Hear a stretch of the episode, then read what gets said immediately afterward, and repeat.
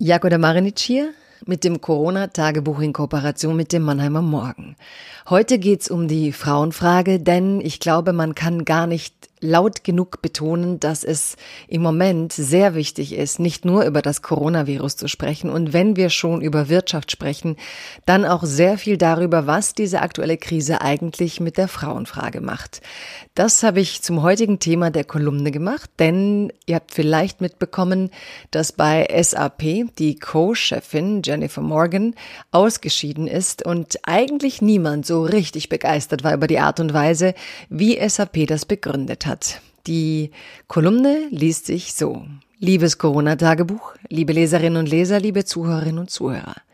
Diese Woche hat Bayerns Ministerpräsident Markus Söder vermutlich mehr Interviews über Fußball als über Familie und Frauen gegeben. Denn um die Familie kümmern sich derzeit eher die Frauen als die Politik. Noch. Die Kritik wird immer lauter, zumal Corona das Leben auf Monate hin bestimmen wird. In Krisenzeiten lässt sich so etwas wie ein Ranking leichter aufstellen. Wie wichtig ist was? Seit Wochen mehren sich Artikel, die beschreiben, wie gefährlich die Pandemie für Frauen und die Gleichstellung ist. Den Aufschlag machte ein großartiger Artikel im The Atlantic, der international viral ging. Der, der hieß, das Coronavirus ist ein Desaster für den Feminismus. Die gut belegte These darin, wenn man nicht aufpasst, katapult adaptiert der Umgang mit Covid-19 eine Gesellschaft zurück in die 50er.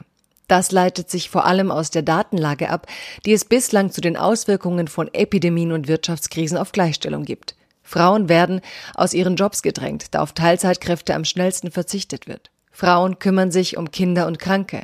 All das. Sie werden schon davon gehört haben. Die großartige Soziologin Jutta Almendinger ist ebenfalls schon im Aufklärungsmission unterwegs und fordert, man muss jetzt gegensteuern, damit die kleinen Errungenschaften des Feminismus der letzten Jahrzehnte nicht einkassiert werden von der Krise. Nach wie vor sind Männer die Krisenmanager. Das zeigt auch eine gestrige Meldung. Nach nur sechs Monaten trennt sich SAP von seiner Co-CEO Jennifer Morgan. Die 48-Jährige spielt das PR-Spiel mit. In Krisenzeiten sei eine Doppelspitze nicht so handlungsfähig wie ein CEO allein. Hm. Doch die Öffentlichkeit schüttelt den Kopf. Die erste Chefin im DAX geht. Der Mann bleibt als Krisenmanager. Der nun alleinige Chef Christian Klein ist, laut Handelsblatt, eher ein Zentralisierer und Vereinheitlicher, während Jennifer Morgan für Unabhängigkeit der Tochterfirmen stand. Nicht untypisch, Frauen beherrschen es, flacher zu führen. Die SAP-Aktie fiel übrigens um sieben Prozent. Jennifer Morgan wurde diese Woche zur Symbolfigur für Frauen, die vermeintlich im Namen der Krise geopfert werden müssen. Frauen sollten jetzt laut werden. Es geht um die Erfolge der letzten Jahrzehnte. Bleiben Sie gesund.